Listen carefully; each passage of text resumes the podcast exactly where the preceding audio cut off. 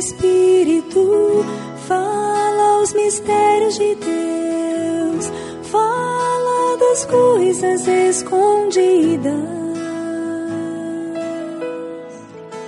Quem ora no Espírito, fala Glória a Deus.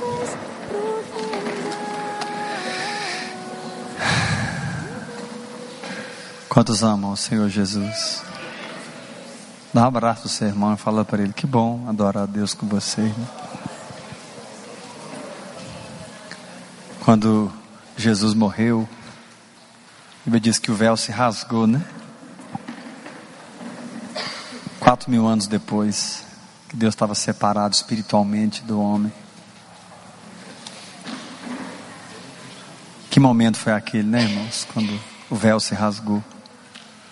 Um, acontecimento aparentemente tão simples, né? Um véu se rasgar. Mas custou tudo para Deus. né? Custou tudo. Coisas que não- a gente olha na palavra, a gente acha tão simples, né? A gente não sabe o lastro, né? Que está por trás disso, o, a garantia, a, o poder, a força que Deus empenhou para que hoje a nossa fé seja assim tão simples. Né? Deus é simples, mas o preço para essa simplicidade foi muito alto.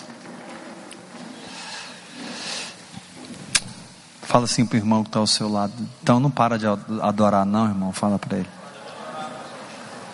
Olha nos olhos dele assim, fala assim: toda a simplicidade de fé que você pode viver hoje, fala para o teu irmão, toda a simplicidade de fé que você pode viver hoje, tem por trás um preço muito alto.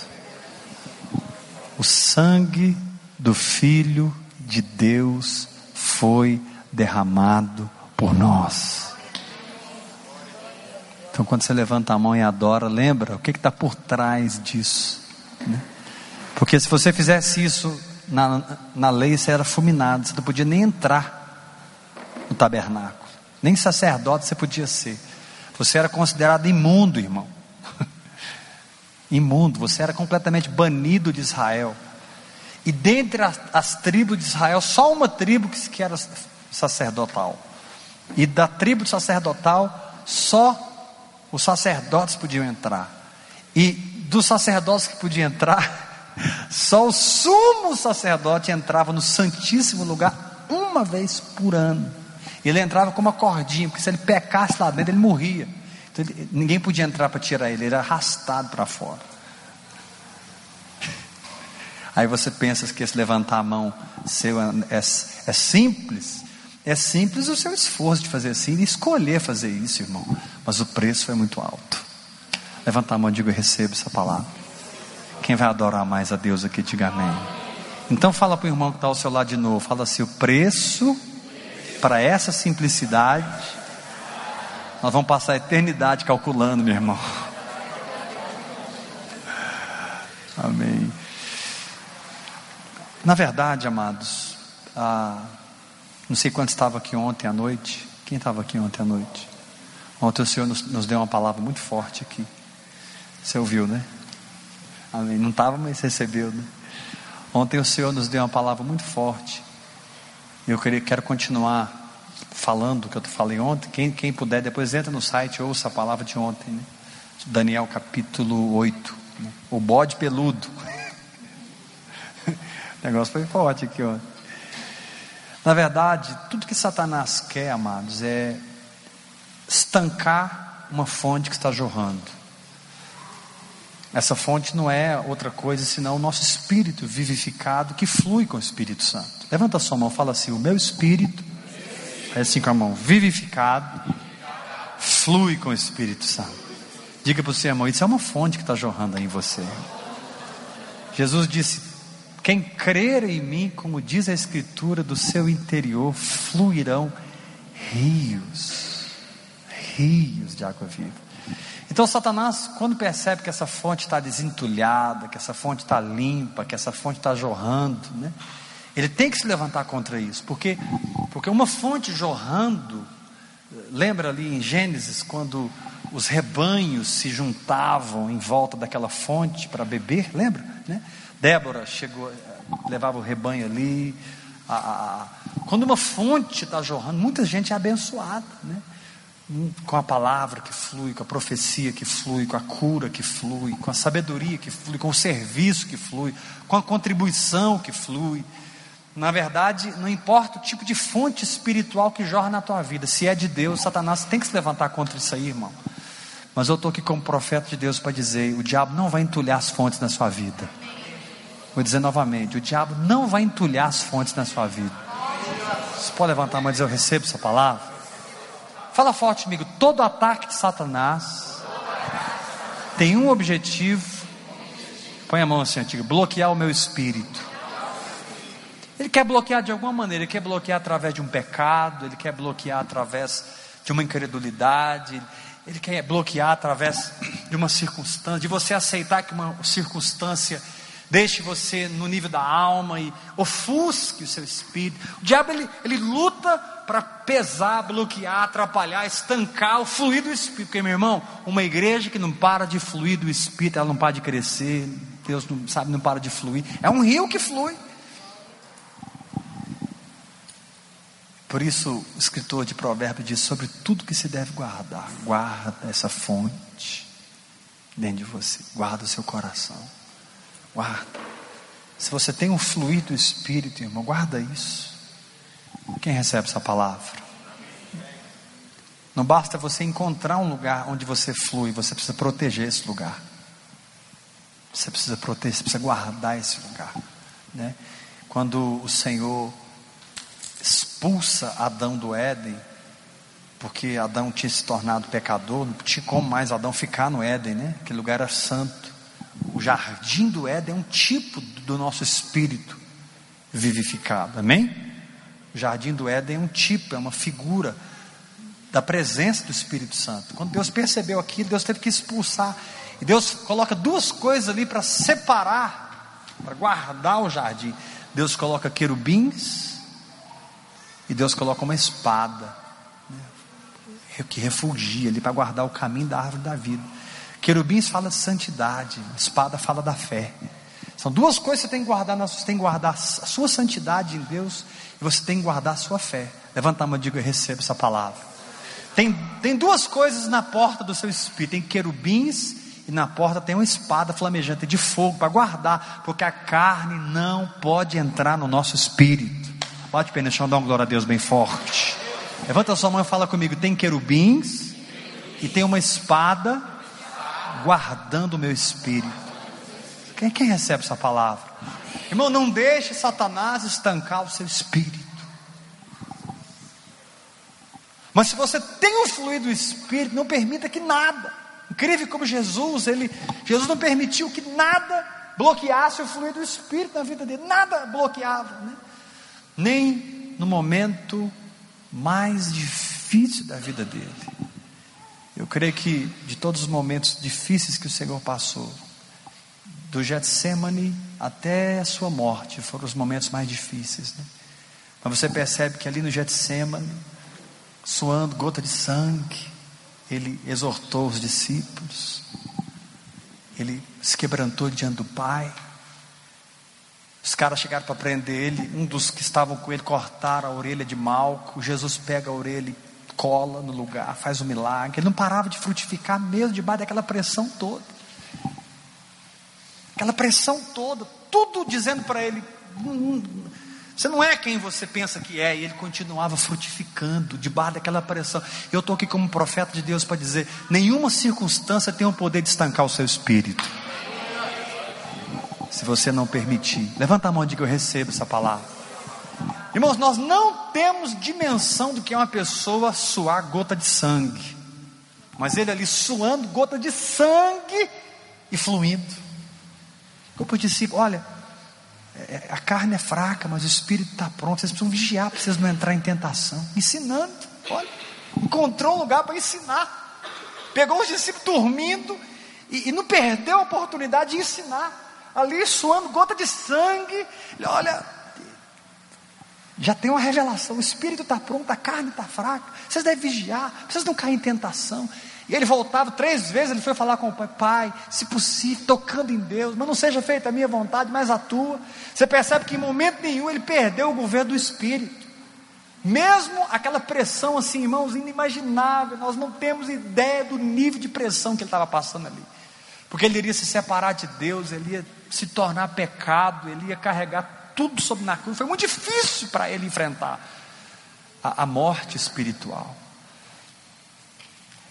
Incrível, depois eles prendem ele né, e ele continua fluindo né, diante de Caifás, batem nele, cospem nele. E ele sereno, tranquilo. A Bíblia diz como uma ovelha muda.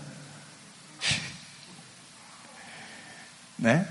Ali quieto, aquele, aquele ambiente infernal contra ele, acusando, né? Todos tentando encontrar um motivo para matá-lo. Eles estavam ali para isso, a intenção não era outra, né?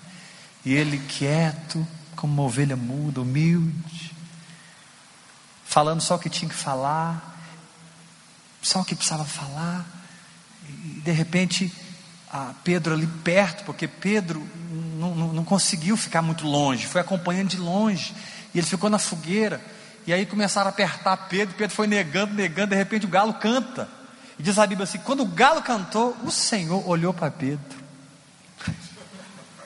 Está escrito lá em Lucas. Irmãos, eu, eu, te, eu, te, garanto, não foi um olhar de acusação. Sabe, foi um olhar e falar assim: Pedro, te contei, cara, você nem ia aguentar o tranco. Ele olhou assim, né? Eu, na verdade, eu não sei dimensionar o olhar, mas foi um olhar de. Foi uma ministração tão forte no espírito de Pedro que ele saiu dali e chorou amargamente. Diz a Bíblia que para o Senhor olhar para, está escrito ali em, em Lucas, que o Senhor, voltando-se, o Senhor fixou o olhar em Pedro. Então eles não estavam tão longe, né? não estavam tão longe. Não sei se daqui no Edinaldo, né? não sei se daqui no Joy. Eu sei que diz o texto em Lucas que o Senhor voltando, quando o galo cantou, o Senhor olhou para ele.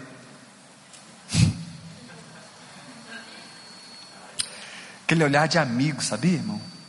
Porque quando Jesus ressuscita, ele manda falar, vai falar para os meus irmãos e a Pedro. Vai falar para os meus irmãos e a Pedro, que eu estou vivo, está tudo resolvido. Né? Ele teve o cuidado de falar, e a Pedro? Levanta a mão e diga: Eu recebo essa palavra. Nada estancou o Espírito de Jesus. E eu estou aqui como um profeta de Deus para liberar essa palavra sobre a sua vida, irmão. Deus te trouxe aqui essa noite para te dizer: nada vai estancar o seu espírito se você não permitir. Levanta a mão e diga: Eu recebo essa palavra. Fala para o irmão que está ao seu lado: nenhuma pressão é capaz de bloquear o seu espírito. Se você não permitir, posso ouvir um glória a Deus bem forte? Depois eles pegaram o Senhor, mandaram para Pilatos, né? E aí, muito difícil, né, irmãos? Porque Pilatos, quando você estuda o Pilatos, Pilatos fala assim, no final, quando ele queria soltar Jesus, Pilatos falou assim: Eu não encontrei nada nele digno de morte. Pilatos era, era governador da Judéia.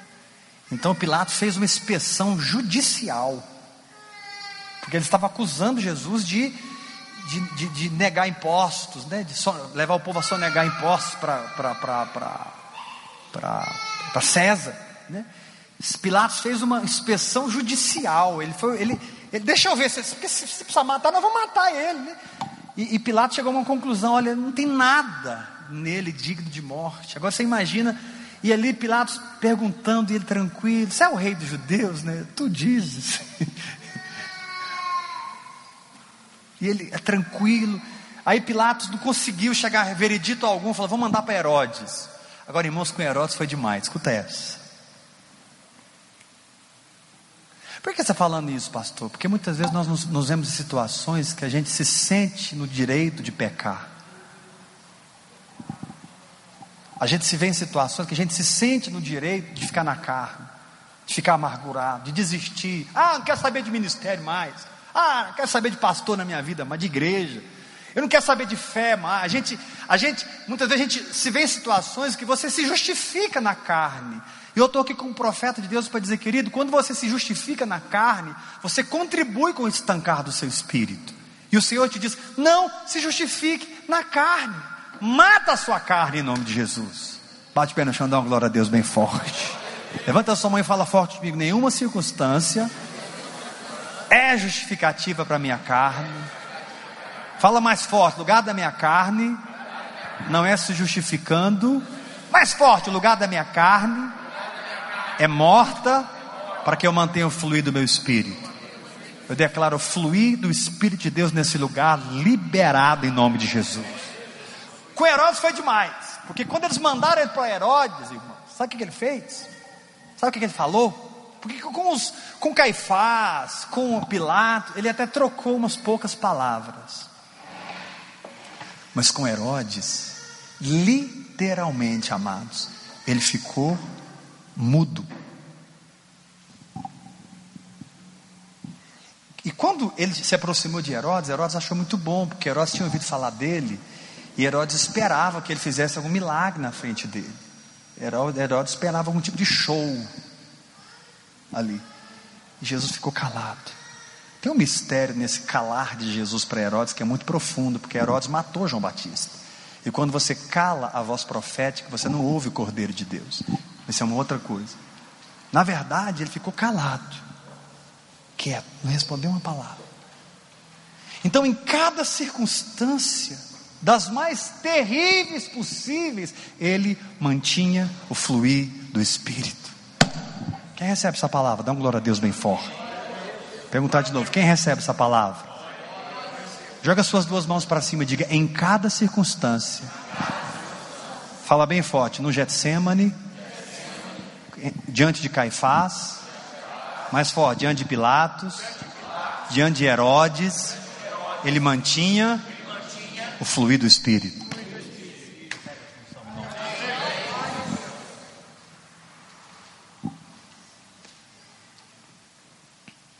Vai sair daqui apaixonado por Jesus hoje. Você vai sair daqui crendo que Ele é santo, irmãos. Ele é digno, porque Ele aguentou tudo por você. Ele aguentou tudo por você. Tudo. Passou por tudo. Aí chegaram a ver ele, vamos matar ele. Então vamos. E ele estava carregando a cruz. De repente as mulheres chegam perto dele, batendo no peito e chorando. Ele virou assim: mulheres, vocês estão chorando por quê? Chora por mim, não, chora por vocês. Ele não parava de ministrar, irmãos. Pregaram ele na cruz, só que ele terminava o serviço. Ele, pai, perdoa eles. Meu Deus.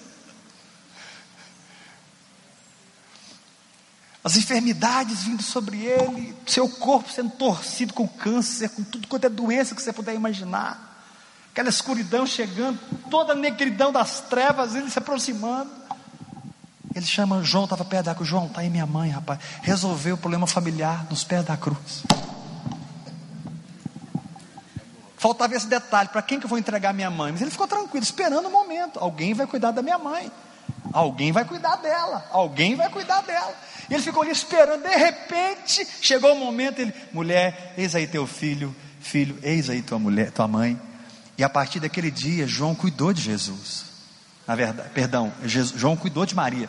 Maria passou a ser cuidada por João. A história conta que eles foram morar em Éfeso. Agora pensa para você ver, irmão, você ali desesperado, morrendo a preocupar em entregar sua mãe para alguém, você não vai preocupar, irmão. Você, você está gritando, mãe, cuida de mim.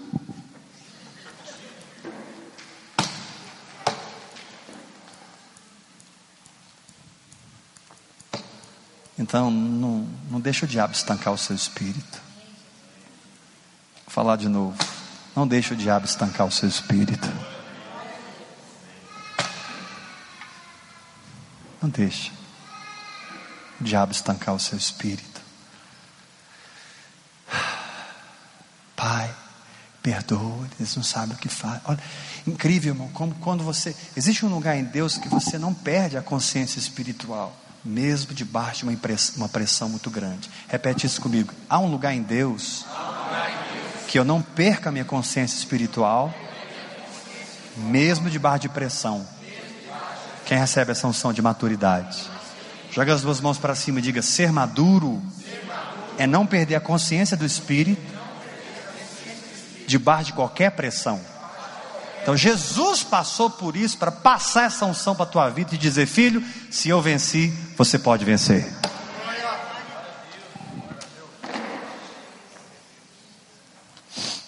Amém. Pastor, e qual é o segredo disso aí que você está falando? Como é que eu consigo isso? Você tem que pôr querubins na porta do jardim e você tem que pôr uma espada na porta do jardim. O segredo está no querubim e na espada. O segredo está aí. Por esforço próprio você não consegue. Você precisa colocar um querubim de um lado e a espada guardando o caminho. Querubim fala de santidade, fala de adoração, fala de intimidade, fala do santo dos santos. E espada fala da revelação da palavra, da fé que você pratica, do separar a alma do espírito. Dá um glória a Deus bem forte. Quem recebe essa palavra? Diga eu recebo em nome de Jesus. Fala forte comigo, eu posso guardar o fluir do espírito em mim, se na porta do meu coração estiver o querubim e a espada. Recebe essa unção em nome de Jesus Cristo. Não perde, não, irmão. Aprende a permanecer no Espírito. Aprende a permanecer. Ah, pastor, você está falando, você devia ter ouvido essa palavra um mês atrás, porque agora já foi, a vaca já foi para o brejo. Já não tem nem querubim mais, pastor, não tem espada mano, o negócio arruinou tudo. Por isso que a Bíblia diz: se confessarmos os nossos pecados, Ele é fiel e justo para nos perdoar os pecados e nos purificar de toda injustiça. Recorre no sangue, confessa, vem para a luz, larga o pecado, santifica a tua vida, mas não permita que o teu espírito fique estancado. Não permita que o teu espírito fique. E é muito bom, irmãos, quando você tem um povo que está fluindo no espírito. E Deus está levantando aqui um povo que não tem o espírito estancado, tem o espírito liberado. Vamos fazer essa, vamos decretar essa palavra? Levanta as suas duas mãos, fala forte. Aqui tem um povo que não tem o espírito estancado, tem o espírito liberado. Mais forte, diga: aqui tem um povo que não tem o espírito estancado, tem o espírito liberado. Fala mais forte: o meu espírito, fala para o teu irmão, com o seu espírito, com outro espírito, com outro espírito, e com outro espírito, e com outro espírito, juntos são fontes que formam um rio.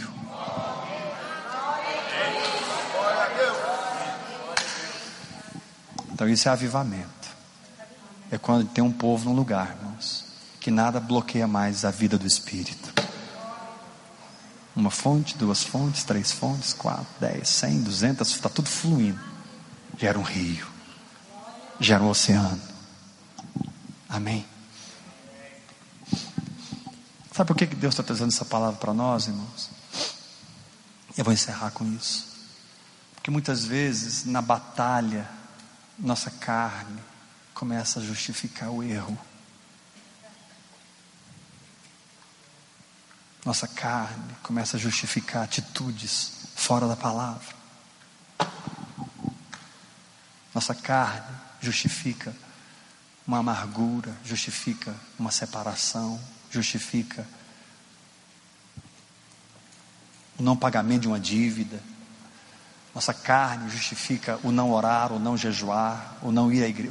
Enfim, sei lá, qualquer tipo de argumento da carne é furada, vai bloquear o espírito. E o Senhor te diz: não ouça a tua carne, ouça a palavra. Não tem justificativa para a carne. Eu estou aqui como um profeta de Deus para dizer: toda justiça própria é da carne e está tomando o lugar do sangue na sua vida. Abra mão de toda justiça própria. Irmão. E aí você vai vencer essa guerra. Bate o pé no chão, dá um glória a Deus bem forte.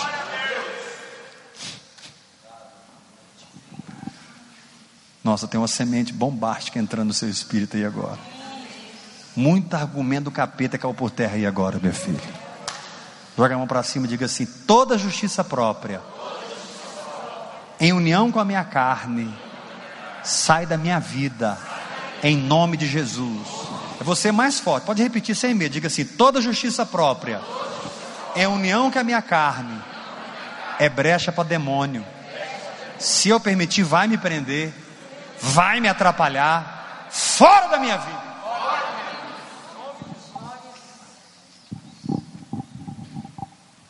Amém?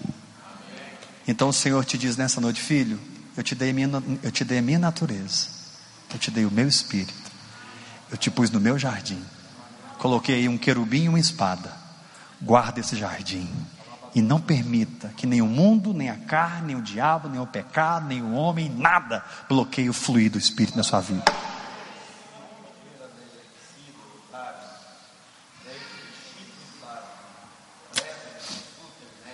Amém.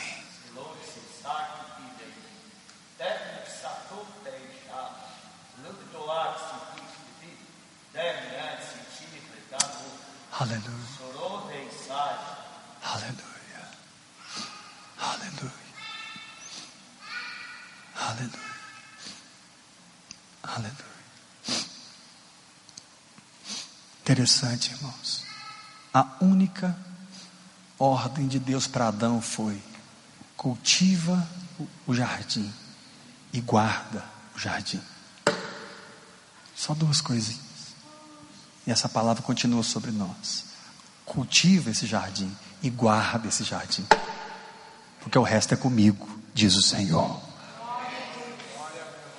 Amém? Então dá um abraço, irmão, bem gostoso. Fala até amanhã, 8 horas. Deus te abençoe. Em nome de Jesus.